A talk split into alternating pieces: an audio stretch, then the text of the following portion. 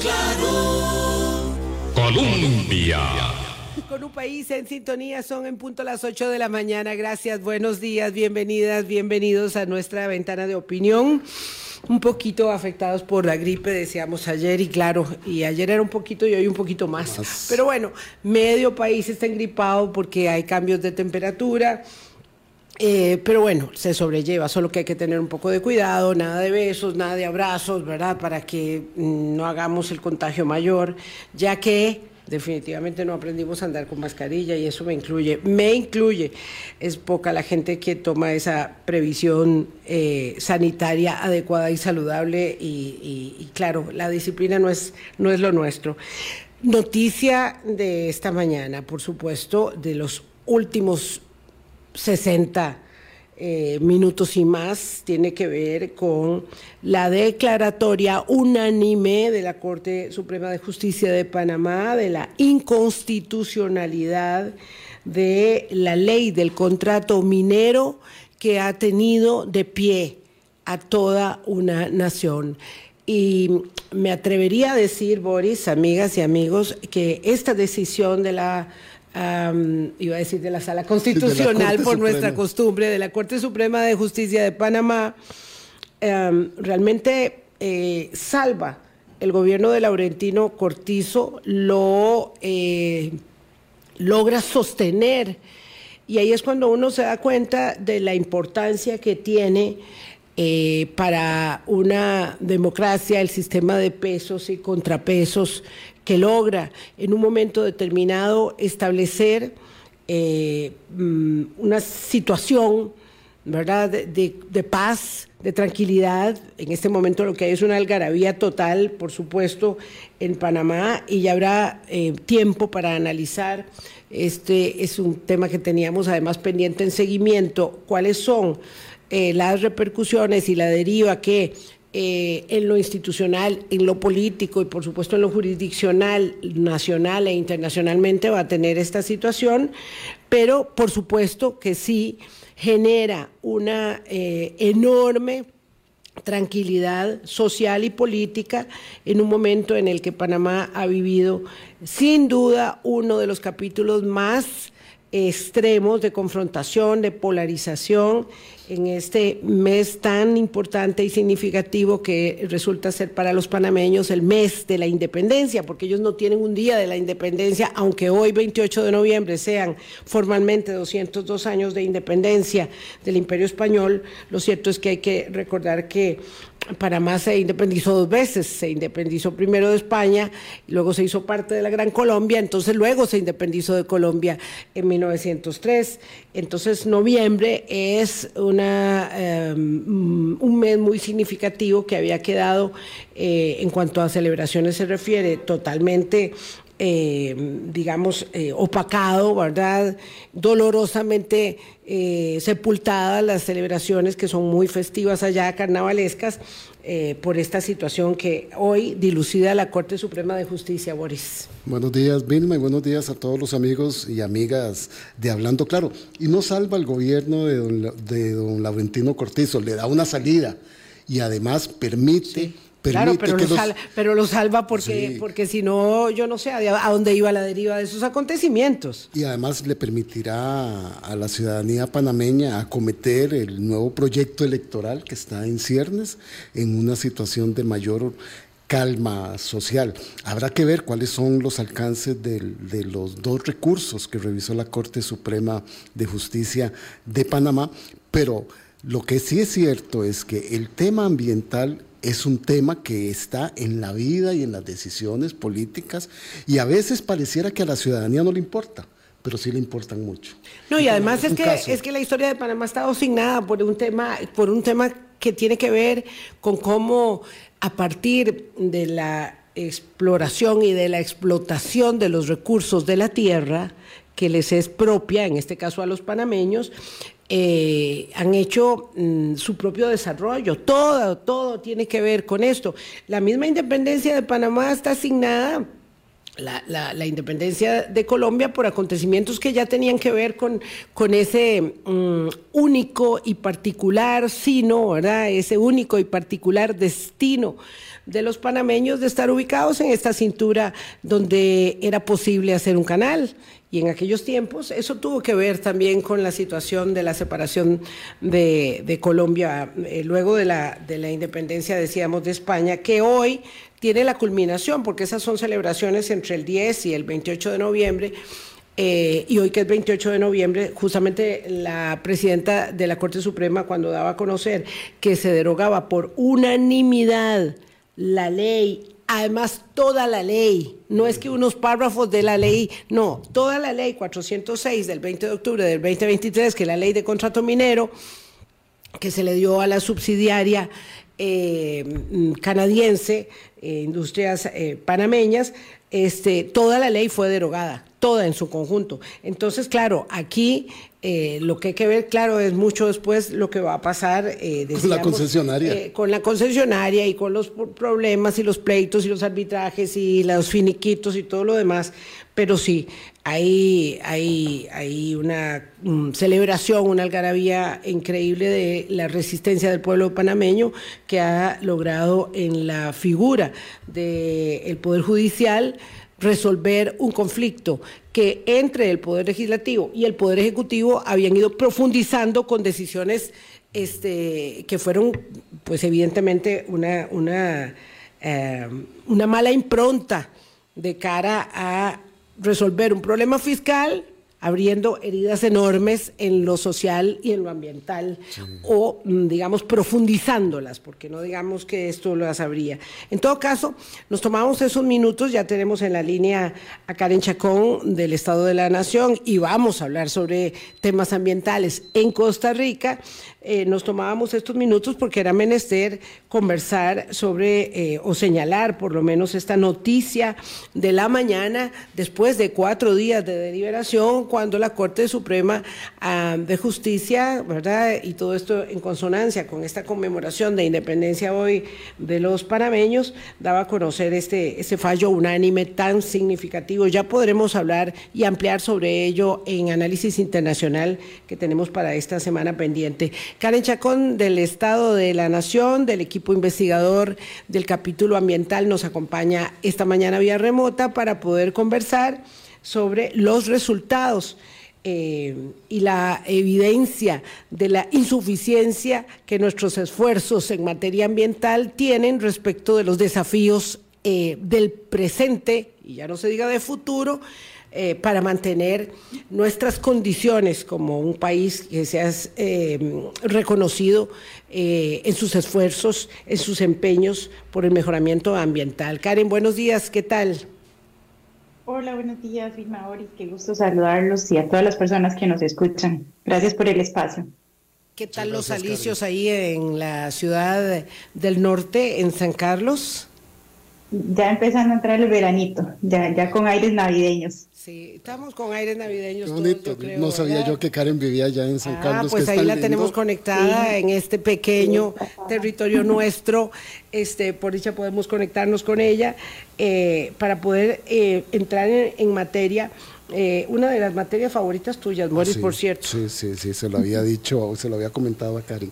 Karen, como para poder entender en primera instancia los resultados del informe en materia ambiental, Costa Rica tiene una sólida base estructural en cuanto a legislación, en cuanto a programas, en cuanto a acciones para la protección de nuestros tesoros naturales. Pero esto no está siendo suficiente. ¿Por qué no lo está haciendo para poder entender esta primera aproximación, Karen? Sí, gracias. En efecto, lo que hemos observado desde ya hace varias ediciones en el capítulo y en esta encontramos que se mantiene la situación, es que Costa Rica sigue siendo un país muy activo en cuanto a la adopción de normas en materia ambiental. Eh, estamos aprobando en promedio cerca de 104 nuevas disposiciones, eh, entendamos leyes, decretos, resoluciones, eh, directrices y otras, ¿verdad? Y en el último, solo para el último periodo, ese, ese número ascendió a 144, ¿verdad? Entonces, Costa Rica es muy activo, es, es activo desde, desde la década de los 90, ¿verdad? Observamos que, que ha sido muy prolífero en la, en la adopción de política pública con la diferencia de que para ese momento eh, encontramos que la política pública generaba resultados medibles. Por ejemplo, la recuperación de cobertura forestal, la, eh, la construcción o la creación de institucionalidad en el campo ambiental, eh, de programas e iniciativas como el pago por servicios ambientales, ¿verdad? que también han generado resultados positivos. No obstante, para los últimos años, lo que nos muestra la evidencia que hemos ya venido analizando desde hace varios años, es que eh, esas normas no están moviendo hoy el timón, ¿verdad? No, no vemos que, que, se mueva el timón, sino que lo que estamos observando es que más allá del campo eh, de conservación o del área de conservación, que es nuestra gran fortaleza y donde tenemos logros históricos, mantenemos patrones que generan resultados negativos, que son además resultados negativos persistentes. ¿Qué significa esto? Que son resultados eh, que, que, se mantienen, que se acumulan en el tiempo. Entonces, en esta en este, eh, nueva edición del capítulo nos planteamos esta pregunta, ¿verdad? ¿Cómo se moviliza Costa Rica en términos de su política pública, pero también de los patrones que tenemos en cuanto al uso de los recursos naturales y el territorio? en función de las aspiraciones que en esta materia tiene el capítulo, pero también de las metas que Costa Rica se ha planteado en las últimas décadas.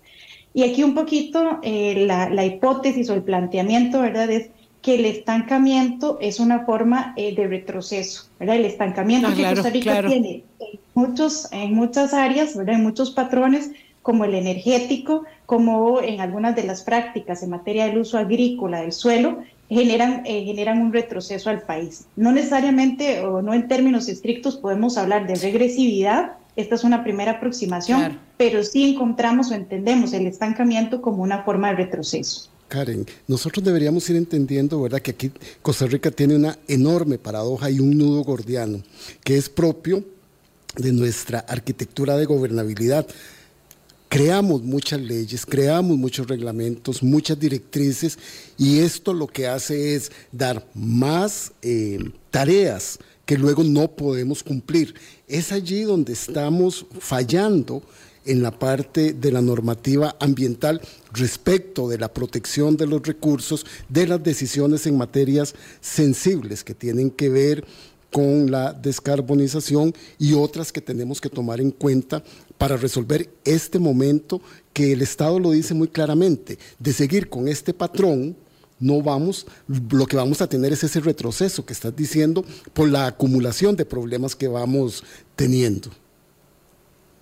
Sí, en efecto, eh, lo que nosotros hemos podido observar a partir de los diferentes análisis es que hay una brecha importante entre lo que en términos formales, en la política pública y en las normas establecemos, ¿verdad? Esas tareas, esas responsabilidades que se establecen o esos derechos que se reconocen versus las capacidades reales con que cuenta la institucionalidad pública para llevar a cabo, para implementar esa política pública.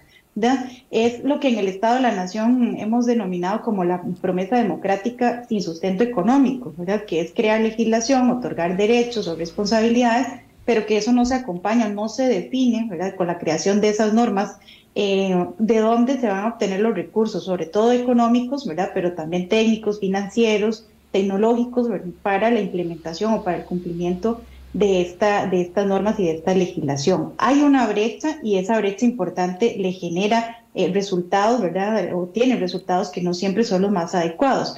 Hay distintos campos y distintas formas en que se manifiestan estas, esta brecha. Por ejemplo, en el área de conservación, de nuevo, que es nuestra gran fortaleza, el país sigue dando pasos importantes. Uno de los más recientes fue la creación o la ampliación más bien del área marina bajo esquemas de protección, alcanzamos ya un 30%, es un nivel muy alto para lo que veníamos registrando en el país, pero también para los esfuerzos que se están realizando a nivel internacional. ¿Cuál es el tema aquí? Que paralelamente a la ampliación de esta área, más bien lo que observamos es que se generaron recortes, recortes presupuestarios a instituciones que tienen tareas clave justamente en el control, en la protección y en la fiscalización. Entonces, ¿qué es lo que tenemos? Que no basta con crear esos esquemas, ¿verdad? Sino que además se requiere acompañar de esos recursos. Y ahí es justamente donde empezamos a ver estas paradojas, ¿verdad? Estas contradicciones entre los esfuerzos formales de nuevo, pero eh, el poco acompañamiento o la definición de capacidades para que esos esfuerzos generen resultados que sean eh, positivos, ¿verdad? Resultados que tengan un alcance y un impacto significativo en términos de la reducción eh, de las presiones, por ejemplo, que se generan alrededor de estos recursos naturales. pero también esto pasa fuera de los esquemas de protección, ¿verdad? Otro ejemplo donde se palpa con mucha claridad esta brecha o, los efectos de esta brecha es en materia de gestión del riesgo. Eh, eh, Costa Rica también ha avanzado de forma importante en la adopción de política pública y normas en este ámbito, incluso verdad este, normativa que se reconoce a nivel internacional de avanzada por la incorporación de elementos verdad como los asociados al cambio climático o algunos que están incorporados en convenios internacionales. Pero ahí todavía el país tiene este, retos importantes que están asociados al tema, por ejemplo, de la prevención, ¿verdad? Un poco menos en lo que tiene que ver con la atención de la emergencia, pero todavía muchísimo eh, más atrás con respecto a temas que tienen que ver con la prevención en un contexto en el que todos y todas eh, conocemos donde es cada vez más frecuente que se generen desastres que están asociados a eventos climáticos y que además también ya empezamos a observar manifestaciones muy claras eh, relacionadas a la variabilidad y el cambio climático. Ah, vamos a ver, de acuerdo con lo que ustedes plantean en este informe, Karen, entonces, uno podría colegir que nuestro problema, porque en esto, en este capítulo hay una mm, especie de espejo respecto de lo que nos pasa en muchos otros órdenes de la vida a los costarricenses. Eh, tenemos suficientes leyes, suficientes normas, suficientes indicadores o directrices de por dónde debemos caminar, pero somos incapaces de cumplir con las promesas que nos hemos hecho a nosotros mismos, ¿verdad? Porque esas son las promesas eh, y, digamos, los ideales sobre los que construimos eh, nuestro deber ser como ciudadanos de este país y del planeta, y no podemos eh, concretar eso en mejores ah, formas eh, o en formas más adecuadas para la calidad de vida. Es decir, no podemos mejorar nuestros sistemas, nuestras áreas de conservación, no mejoramos nuestras formas de gestión de riesgo, somos incapaces de avanzar con los planes reguladores urbanos para tener ciudades más amigables, amistosas. Eh, eso, ese es realmente nuestro gran problema. Sí, eh, vamos a ver, hay que reconocer que Costa Rica ha hecho esfuerzos importantes, de nuevo, sobre todo centrados en el área de conservación o lo que conocemos como la Agenda Verde. Y en ese marco el país tiene activos que le permiten enfrentar o que le permitirían enfrentar muchos de los retos que tenemos en otras áreas. El tema es que los avances y los logros que se han generado en la parte de conservación no los hemos replicado en otras áreas que de nuevo son clave en términos ambientales, pero en general en términos del desarrollo humano sostenible. Entonces hay, una, brecha entre, eso, entre esos dos, digamos, eh, caminos y cuando uno pone todo esto en la balanza, lo que encuentra es que hay un desequilibrio.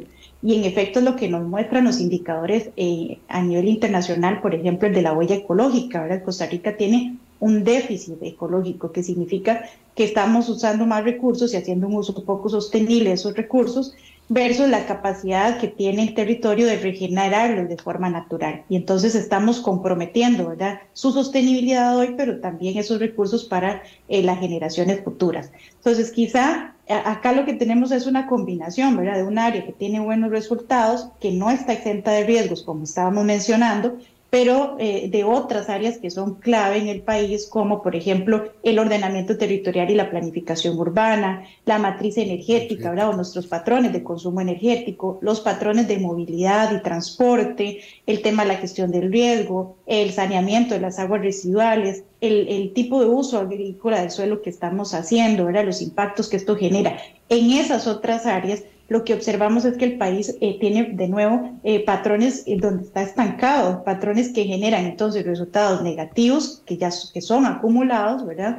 Y que entonces comprometen la sostenibilidad ambiental. Si bien en el país hemos de nuevo avanzado muchísimo en términos institucionales y normativos en, en materia ambiental, desde hace varios años también en el informe hemos venido reportando que el tema ambiental no es ninguna prioridad en la agenda política aunque en el discurso político y en el discurso también de la ciudadanía, ¿verdad?, se reconozca como tal. Pero incluso, ¿verdad?, cuando uno consulta, y lo hicimos hace unos años en, una encuesta del programa Estado de la Nación, a las personas, ¿verdad?, sobre eh, el nivel de prioridad que le otorgan a ciertos temas, el tema ambiental no está entre los primeros. eh, por distintos factores, ¿verdad? También hay que entender que, que a veces eh, las personas están en lo inmediato, ¿verdad? En resolver sus necesidades básicas y eso hace que se le otorgue eh, pues otra prioridad a esta temática. Y también la forma, incluye la forma en que, en que nos relacionamos como ciudadanía con respecto al uso a la gestión de los recursos naturales y el territorio, pero sobre todo también a la distribución eh, de, de, las, eh, de los beneficios ¿verdad? que se hacen del uso de estos recursos entre los distintos grupos de la población. Karen Chacón, del equipo coordinador del capítulo ambiental del Estado de la Nación, el informe eh, vigésimo noveno que se dio a conocer la semana pasada, lo hemos estado observando en diversos capítulos y hoy vemos este tema ambiental. Hacemos la primera pausa y ya regresamos. Colombia.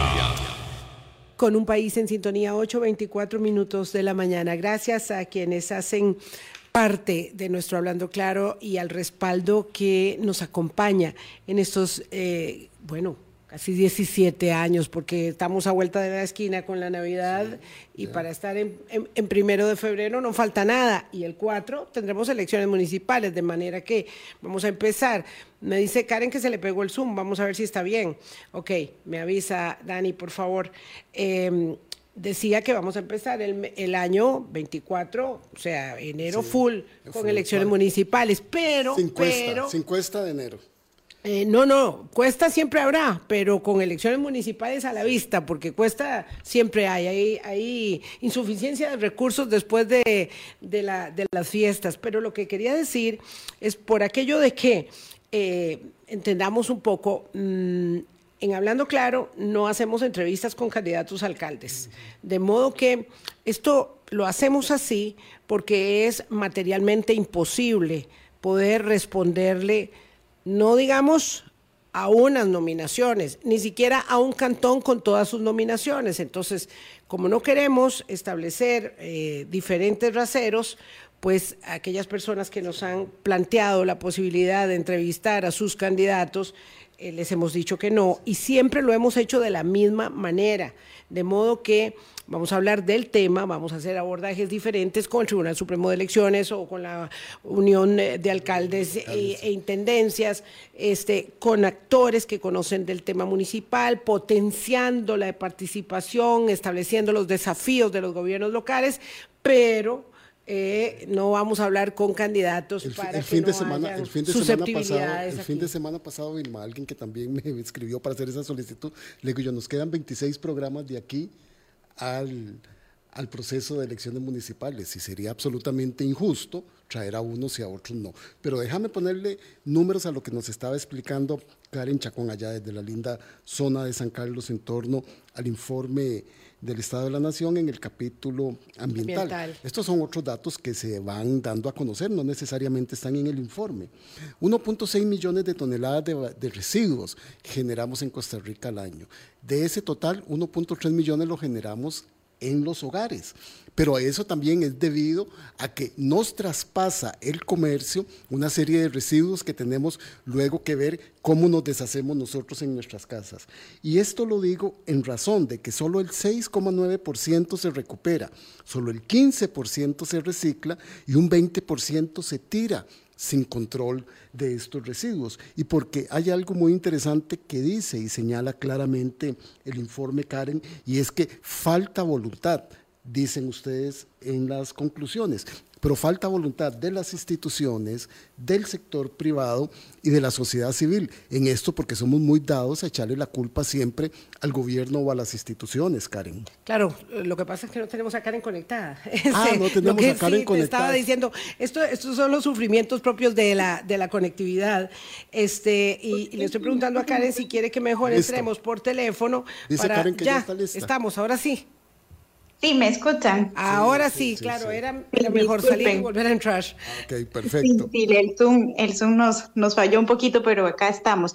No, en realidad tal vez comentar que, que en efecto, ¿verdad? Eh, como pasa casi en todos los ámbitos en, materia ambiental, pues las responsabilidades también son compartidas, ¿verdad? Hay responsabilidades que, que le corresponden a la institucionalidad pública, al Estado, eh, por ejemplo, con la garantía, como hablábamos hace un rato, de proveer eh, recursos para que se pueda implementar la política pública, pero sobre todo también con las tareas de, de vigilancia, de control, de fiscalización, ¿verdad? Y lo que está establecido en la normativa se cumpla y que en aquellos casos donde eh, más bien se presentan eh, violaciones a esa normativa o incumplimientos, ¿verdad?, de parte de distintos actores, pues también se puedan seguir los procesos, por ejemplo, en términos de, de denuncias, ¿verdad?, o la resolución de sentencias de la sala constitucional u otros órganos que hay en el país.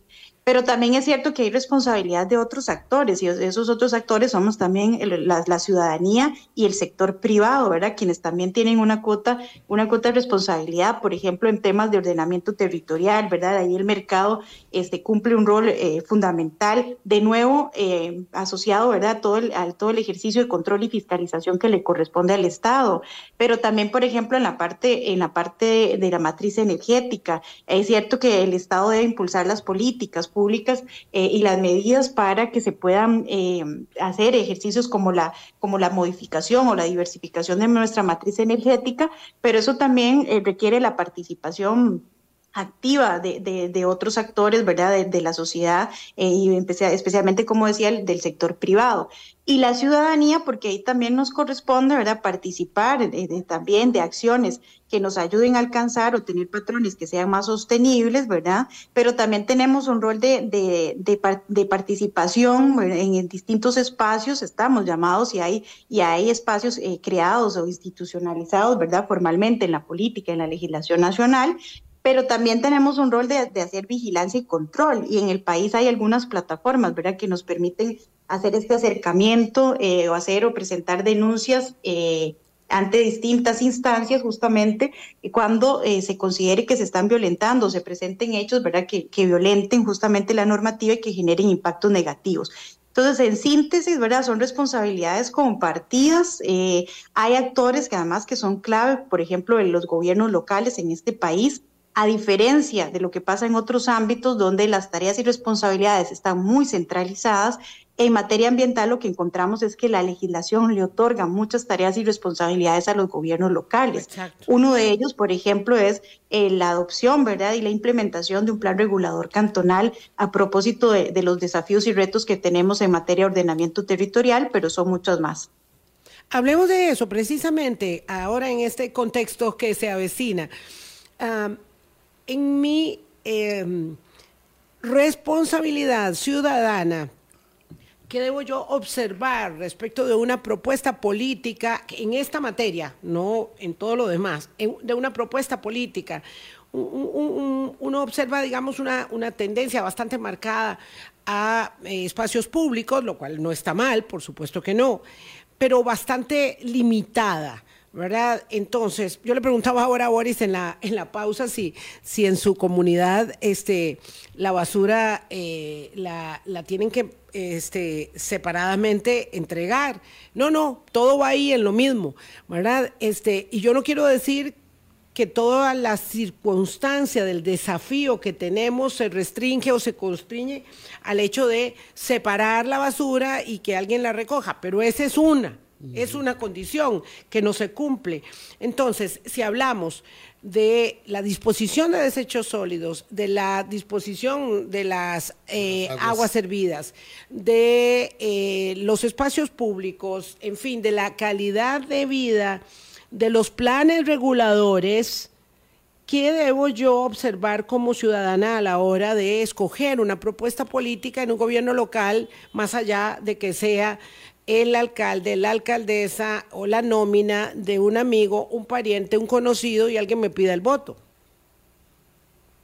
Sí, bueno, nosotros no, no, hemos hecho ese análisis en concreto para, para el caso de materia ambiental, pero sí en otras ediciones de, del informe se han hecho ejercicios, sobre todo en el marco de procesos electorales, ¿verdad? De, de analizar justamente las propuestas y los planteamientos o los planes de gobierno eh, que plantean las personas candidatas. Y un elemento que, que, siempre hemos señalado que es central, ¿verdad? Y que, y que sucede que en la mayoría de casos no está presente es el cómo, ¿verdad? Es, es ir a revisar, bueno, si la persona candidata está planteando, ¿verdad?, que va a desarrollar X proyecto o que va a generar, ¿verdad?, tal actividad para mejorar la economía local o para fortalecer, ¿verdad?, la, la economía local, por ejemplo, que, eh, cuál, es, cuál es la forma en que está planteando que lo va a desarrollar, ¿verdad? Entonces, tal vez ahí el, primer elemento es que poder observar no solo qué es lo que la persona está planteando, proponiendo, ¿verdad? La persona candidata, sino cómo dice que es que va a, poder, a realizar, ¿verdad? O a llevar a cabo esa, ese planteamiento o esa, esa meta, ese objetivo que se está planteando. Me parece además que lo, que lo siguiente, digamos, eh, importante también es que como ciudadanía nos informemos, ¿verdad? Y este, una, una ciudadanía informada, ¿verdad? Tiene la posibilidad entonces de, de tener mayor claridad y evaluar con mayor claridad cuáles son las propuestas y los planteamientos si esas propuestas y planteamientos son eh, viables y son consistentes con lo que requiere la comunidad, ¿verdad? Con las demandas, con los desafíos, con las necesidades que tienen las comunidades y, la población de los diferentes cantones y en general del país, ¿verdad? Entonces, eh, hay un ejercicio de participar, de informarnos, ¿verdad? Eh, y con, esa información, entonces, poder hacer también ejercicios de fiscalización y control, ¿verdad? Valorar una vez de que la persona ya candidata haya, haya asumido el puesto, que, ¿verdad? Quien sea quien, que lo haya ganado, si en efecto está cumpliendo ¿verdad? con lo que propuso y si lo está haciendo de la forma que, que es este, mucho más adecuada. Entonces, eh, hay herramientas, ¿verdad? La institucionalidad provee de herramientas para una participación eh, de parte de la ciudadanía. Hay desafíos todavía en esta área porque lo que observamos es que en muchos casos no hay una participación real, sino que lo que se generan son espacios para la validación, por ejemplo, de propuestas de política pública pero es cierto que también la misma, la misma política pública considera o abre en muchos espacios algunos canales. Hay otra legislación que no hemos aprobado en el país donde también se, se creaban, ¿verdad?, espacios de participación para, para la sociedad civil, pero, pero en, síntesis, ¿verdad?, eh, tenemos la posibilidad de, de informarnos. Hay, hay, diferentes herramientas, una de ellas es el programa Estado de la Nación. Tenemos la, la, la, posibilidad de participar en espacios que ya están establecidos, pero además, por ejemplo, también de hacer denuncias. En el país hay diferentes plataformas, el Tribunal Ambiental Administrativo, el Ministerio Público, la Defensoría de los Habitantes, el CITADA, que es el Sistema de Trámite y Atención de Denuncias Ambientales de la Contraloría Ambiental. Hay diferentes plataformas ¿verdad? en las que se pueden denunciar eh, si es que, que, la ciudadanía observa ¿verdad? que se están generando eh, comportamientos y tiene evidencia que se están generando eh, acciones que impactan negativamente, en este caso, los temas ambientales. Karen, me, me, gustaría puntualizar para, para la audiencia y para que nos expliques, otro de los problemas que vos estabas diciendo era sobre nuestros patrones de consumo energético. Tres momentos diferentes que, han, que hemos tenido que experimentar con respecto al transporte público y a los concesionarios. En el 2019, una indagación que hizo el semanario Universidad ubica este negocio en unos 231 mil millones de colones, ¿verdad? O sea que es un negocio muy rentable. En el año 2022, con datos del Consejo de Transporte Público, un 48% de los buses tenían de 6 a 10 años, un 32% de 11 a 15 años y un 8% más de 16 años. Ubicamos datos de que solo hay 120 buses eléctricos y el Consejo pospone el tema de la sectorización hasta junio del próximo año. Ahí esa es una, una, revelación, ¿verdad?, de un problema, de un nudo que tenemos con respecto del consumo energético y el transporte público. Sí, ya ahí trasladamos el asunto de la responsabilidad de los ciudadanos a las capacidades de las instituciones. Y cuando hablo de capacidades también hablo de la voluntad de las instituciones, porque entonces ya ese es otro gran eje ¿verdad? Eh, que quisiera dejarlo ahí planteado, si, si no te importa, Boris, para poder ir a la pausa y regresar entonces con todo ese cúmulo de decisiones que tienen que ver con lo que planteaba Boris en el sistema de transporte público, que es eh, mm, extendible, por supuesto, ampliado, a eh, darle más, más, más, vida útil a, a los autobuses que contaminan, o imagínense ustedes a la idea de por ejemplo, explorar y explotar hidrocarburos en este país. Vamos a hacer esa pausa y regresamos entonces con las obligaciones, responsabilidades institucionales, porque alguien tiene que orientar, liderar y dirigir las políticas públicas. Ya venimos. Colombia. Con un país en sintonía 839 estamos conectados con Karen Chacón del equipo investigador del capítulo ambiental de este vigésimo noveno informe del Estado de la Nación.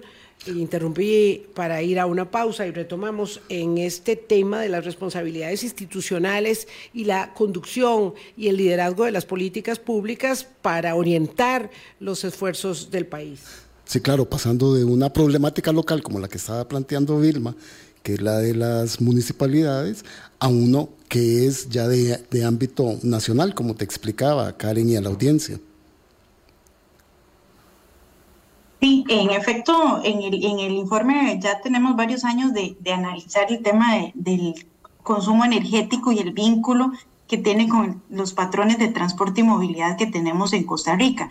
Quizá vale la pena acá señalar eh, dos cosas. Primero, la, primera de estas es que eh, tenemos igual, ¿verdad? Una matriz energética que no ha cambiado en los últimos 30 años, eh, altamente dependiente de los hidrocarburos y con los costos que eso genera, y que en gran parte se explica justamente por nuestros patrones de transporte y movilidad que a su vez están asociados con el tema de ordenamiento territorial y planificación urbana, el poco ordenamiento territorial y la planificación urbana, que además, sobre todo en el caso de la gran área metropolitana, se han caracterizado por ser desordenada, dispersa, desconectada, eh, llevó, digamos, o generó, entre otras dinámicas, que un grupo importante de personas eh, se moviera del centro del país hacia la periferia de la gran área metropolitana. Y esto nos obligó a pensar en cómo resolver el tema de la movilidad, porque aunque esas personas se trasladaron a vivir en otros espacios, eh, generalmente siguen movilizándose al centro del país por eh, temas de estudio o de trabajo, sus centros de estudio, sus centros de trabajo. Las dos opciones eh, que privilegiamos fueron, por un lado, el transporte público, que, que, es un transporte que, como hemos también ya señalado, pues tiene sus deficiencias, ¿verdad? Y donde la política pública o las acciones de política pública eh, avanzan poco.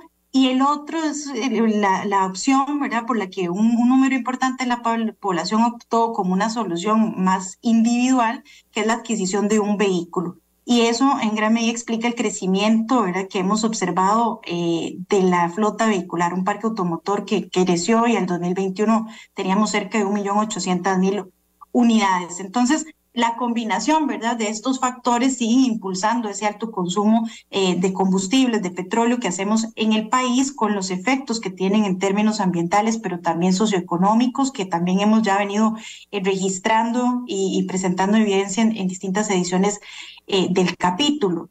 Entonces, acá es justamente una de esas áreas en las que identificamos que hay esfuerzos de política pública, pero que los, los resultados no muestran, ¿verdad? Que se esté avanzando para corregir o mejorar esos patrones que son eh, insostenibles, de nuevo, desde, varios puntos, y no solamente desde, desde la perspectiva ambiental. Hay política pública, incluso iniciativas que se han planteado desde hace más de dos décadas, como por ejemplo las interlíneas, la sectorización, un poco más reciente el pago electrónico ¿verdad? En las cuales eh, como país no hemos avanzado y ahí hay una combinación de factores, ¿verdad? Que están asociados a temas institucionales, pero también a la participación, ¿verdad? O a la combinación de intereses privados y económicos. Eh, y hay otras más recientes que establecidas, por ejemplo, en el Plan Nacional de Energía, el Plan Nacional de Transporte o el Plan Nacional de Descarbonización, pero los, los resultados o los reportes de avance que se muestran eh, no, ¿verdad? Tampoco nos, nos dan señales o signos de que se esté avanzando a un ritmo acelerado. Este es sin duda un, área donde la institucionalidad y el Estado tiene un, rol importante, un rol que es clave, pero donde también se requiere la participación de los otros sectores, de nuevo el sector privado, ¿verdad? Eh, los mismos, eh, por ejemplo, autobuseros, ¿verdad? Y otros eh, que participan en el transporte público, pero también, por ejemplo, la participación de la ciudadanía. Y aquí un elemento que es interesante es que también en una encuesta que hicimos desde el programa Estado de la Nación, eh, le, consultamos a las personas sobre su disposición a cambiar patrones en términos de, uso de recursos naturales, del territorio, eran prácticas que tienen un impacto ambiental. Y un, una de esas, de esas consultas era si estaban dispuestos, por ejemplo, a dejar de usar su vehículo particular y las personas eh, señalan que sí, siempre y cuando se cumplan algunas condiciones, como cuáles, bueno, que haya este, un horario ¿verdad? que sea frecuente, que las paradas de autobuses estén ubicadas en zonas que sean seguras, que estén iluminadas, que los costos ¿verdad? De, los pasajes sean también accesibles para todas las personas. Entonces, acá vemos ¿verdad? Que, que en efecto, si se generan las condiciones y, las, y desde la institucionalidad pública se habilitan, hay este, la posibilidad, ¿verdad?, de, de, reducir también o cambiar estos patrones que de nuevo tienen un alto, un alto impacto. Claro, uno diría que eso es una respuesta, digamos, del, del sentido común, eh, pero es que eh, la evidencia es, es muy, muy aplastante, digamos, es muy contundente. Este país no logró, y usted lo decía, eh, tenemos una agenda verde o, una matriz verde eh, de conservación y de protección de áreas muy eh, solvente que se va quedando corta. porque no hicimos lo propio con lo café, ni con lo gris, ni con lo demás, ¿verdad? respecto de lo verde. Y entonces mm, yo voy a contestar en el deber ser, ¿verdad? Como una ciudadana y quiero quedar muy bien hasta con el encuestador que sí, que yo estoy dispuesta a utilizar el servicio público si se dan tales cuales condiciones, sabiendo que esas condiciones no están ni de lejos, no están ni de lejos. Entonces, claro, hay un poco la preocupación es cómo es que un país como este, eh, que está en una fase de estancamiento que ustedes lo señalan bien como una forma de retroceso, no cae, porque estamos cerca, de, eh, en, la, en la regresividad de sus políticas públicas y qué es lo que apuntan ustedes, eh, porque siempre hay recomendaciones junto con los hallazgos que eh, es lo que quisiéramos todos que se convirtieran en políticas públicas, Karen. Sí, mira, nosotros en, otras ediciones, insisto, hemos analizado muchísimo este tema y durante la pandemia eh, lo hicimos además recurriendo a otras fuentes de información, como por ejemplo los datos de la revisión técnica vehicular en el marco de un convenio entre, entre el Estado, la Nación y la empresa. Y, lo que nos, lo, ese análisis, ¿verdad? Nos, nos, enfocamos un poco en, primero habíamos analizado, ¿verdad? Cuáles eran los patrones en, función de sus datos y, y, durante la pandemia encontramos, ¿verdad? Que hubo cambios importantes a raíz de las medidas que se tomaron para atender la crisis cambios como, como la reducción, ¿verdad?, en, el uso de los vehículos eh, y la cantidad o los kilómetros recorridos, ¿verdad?, que hacen eh, los distintos tipos de vehículos en el país y que afectaron a su vez positivamente en términos de una reducción de los combustibles, pero también de una reducción en términos de las emisiones contaminantes, ¿verdad?, porque el sector energético y específicamente el sector transporte en Costa Rica son los que aportan más eh, gases de efecto invernadero mm. que recordemos eh, ¿verdad? aumentan el calentamiento global. Entonces, todo esto para decirles que durante, durante esa, ese periodo recopilamos evidencia que nos demuestra que si se toman acciones en estas áreas en las que el país tiene política, eh, perdón, desafíos importantes y algunas de estas que ya están establecidas en la política pública, es posible tener resultados positivos, ¿verdad? El tema es que esto durante la pandemia, pues, pues fue eso, ¿verdad? La respuesta a una emergencia, no, no fue el resultado de la implementación de esa política pública, pero nos permitió justamente reafirmar o poner en evidencia que si se activan medidas en esas áreas que son clave de nuevo para el desarrollo eh, humano y para el tema ambiental, es posible tener resultados eh, positivos. Costa Rica tiene activos, ¿verdad? Vamos, vamos a seguir insistiendo en esto. Hay una institucionalidad con problemas, sí, ¿verdad? De articulación, incluso a veces de duplicación de tareas, eh, creación de algunos entes, como también analizamos en, algún informe del Estado de la Nación, que más bien complicó un poco más el esquema, ¿verdad? Por ejemplo, en temas en materia de transporte, pero hay una institucionalidad y hay legislación, se sigue impulsando legislación. El tema sigue siendo que el ritmo de implementación, ¿verdad? Y la, y la forma en que se implementa no necesariamente nos permite alcanzar los resultados deseables. Y en otros ámbitos lo que observamos, ¿verdad? Es algunos incluso de nuevos retrocesos. Eh, por ejemplo, eh, acá hubo una iniciativa que se estaba impulsando para eh, desarrollar un tren eléctrico. nosotros analizamos en uno de estos capítulos cuáles eran los, las ventajas, ¿verdad? O los resultados, los beneficios de la implementación de un tren, pero también de otras modalidades como el uso de la bicicleta, como el desarrollo de más infraestructura y mejor infraestructura, como el tema del, transporte público. Era una, una serie de alternativas para pensar un sistema de transporte público que sea intermodal y eh, pues, ¿verdad? Lo que observamos en los últimos años es que eh, pese a los esfuerzos que se han hecho, no, esas iniciativas no están avanzando. Se ha adoptado legislación, por ejemplo, para promover también la transición a un parque automotor eléctrico, ¿verdad? O, de, o de tecnologías eh, alternativas que, más sostenibles desde el punto de vista ambiental, pero también ahí los datos lo que nos muestran es que el avance es eh, lento, ¿verdad? apenas un 0,5% del total de nuestro parque automotor es de tecnologías de eléctricos, ¿verdad? O híbridos, por ejemplo. Entonces, el ritmo en el que estamos avanzando es un ritmo eh, lento y a eso, y quizás cierro esta idea con, con esto último, eh, habría que sumarle además que este año tuvimos algunas limitaciones para tener acceso a información justamente sobre nuestro balance energético, sobre el parque automotor, sobre los avances en el cumplimiento de las metas del Plan Nacional de Descarbonización, pero también en materia de cambio climático, ¿verdad? Que nos dejan un poco a ciegas sobre, eh, bueno, en dónde estamos con respecto a esas metas y esos objetivos que tiene Costa Rica. ¿Por qué tuvieron esos problemas? Sí, yo, le, yo le quería consultar. nada más quería saber por qué, por qué tuvieron problemas de acceso a información. Claro, no, y es que es en este mismo sentido, Vilma, dice el informe que por primera vez en el año 2022 es que no se dispone información de la matriz energética. Sí, en efecto, eh, hubo cambios institucionales eh, durante esta administración, em, específicamente relacionados con CEPSE, que es la Secretaría del Subsector Energético, que era responsable de generar el balance energético y también las estadísticas sobre el parque automotor. Y a raíz de estos cambios eh, institucionales, pues el, la, la, el señalamiento era la respuesta que obtuvimos es que no estaba el balance energético, no, no, no estaba la actualización, entonces no, no se pudo tener acceso a ninguna de estas fuentes, ¿verdad? Y eh, hubo también en algunos otros casos, pues limitaciones. Eh, se nos indicó también, por ejemplo, que todavía no se había eh, preparado el informe de avance del Plan Nacional de Descarbonización que sí se tuvo en la administración anterior, ¿verdad? Entonces, sí, en, efecto, es, el primer año en el que, en el que experimentamos estas, estas limitaciones, eh, pero sobre todo, digamos, acá vale la pena hacer énfasis en, en, la importancia, ¿verdad?, de contar con estos datos eh, de nuevo para la generación eh, de política pública, pero también sobre todo para poder conocer cómo está avanzando en el país, ¿verdad? ¿Cuál es el ritmo en términos de, de, esas metas y esos objetivos que nos hemos planteado, que nos sirve para hacer nuestras lecturas acá también a nivel interno, pero que también son datos que se utilizan eh, o que el país utiliza, ¿verdad?, para presentar sus reportes a nivel internacional en el marco de algunos convenios y algunos compromisos que ha adquirido.